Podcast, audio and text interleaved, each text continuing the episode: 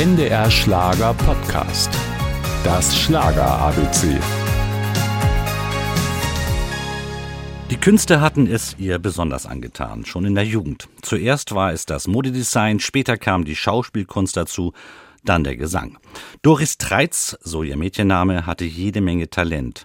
Sie wurde im Mai 1942 im ostpreußischen Heidekrug geboren, flüchtete 44 mit der Familie nach Deutschland und zog Anfang der 60er Jahre zusammen mit ihrer geschiedenen Mutter nach Hamburg.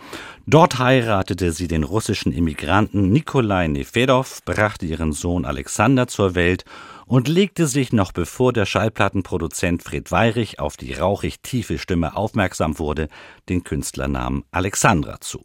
Ja, ich habe zwei Vornamen, Doris Alexandra. Meine Mutter wollte mich damals Alexandra taufen lassen und mein Vater wollte gerne Doris.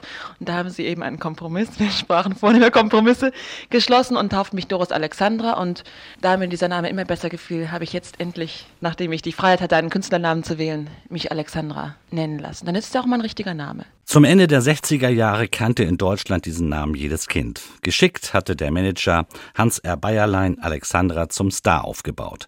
Der große Durchbruch kam mit dem Lied Zigeunerjunge. Ein Titel, der Alexandra ganz besonders am Herzen lag. Ja, das ist der Zigeunerjunge, mein Lieblingslied.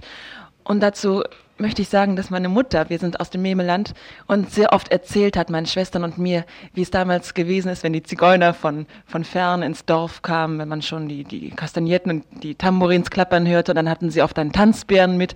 Und all diese Dinge, die habe ich da reingebracht, die habe ich mir alle vorgestellt und dieses Lied liebe ich ganz besonders. Nicht so gut gefiel ihr dagegen der Titel Sehnsucht, das Lied der Tiger. Diesen Song soll sie nur einmal und das auch unter Tränen eingesungen haben. Alexandra wollte kein weiblicher Ivan Rebrov werden. Ihr Ziel war es, Chansons zu singen, so wie ihre großen Vorbilder Hildegard Knef oder Gilbert Bicot. Doch dazu kam es nicht mehr. Im Juli 1969 verunglückte Alexandra auf dem Weg in den Urlaub nach Sylt bei einem Verkehrsunfall tödlich.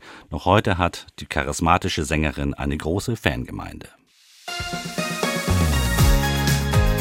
Das Schlager ABC, ein Podcast von NDR Schlager.